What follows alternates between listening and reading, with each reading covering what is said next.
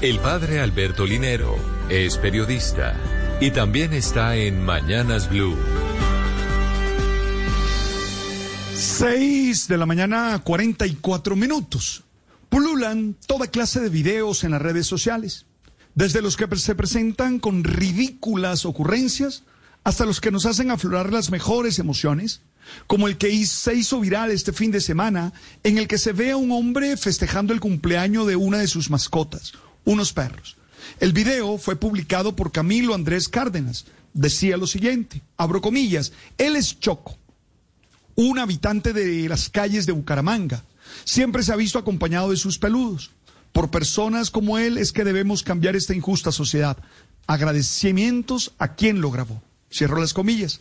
Ayer el video tenía más de 4.377 retweets, más de 16.000 me gusta y había sido citado más de 1.300 veces por algunas cuentas, además de ser citado por varios medios extranjeros.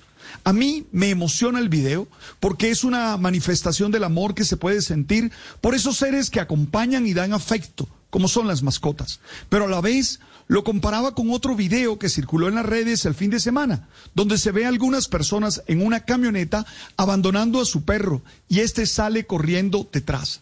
Algunos, como Choco, responden al afecto con las mejores actitudes, dando desde su necesidad y desde su situación.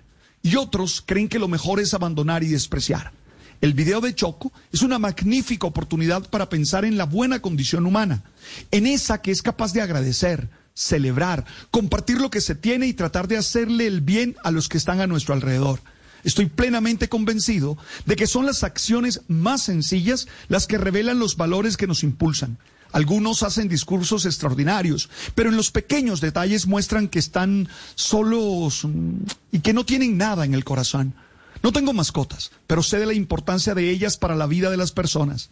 En algunos casos son ellas las únicas que los acompañan y les hacen sentir valiosos e importantes. Tengo claro que nadie que maltrate a una mascota es un buen ser humano.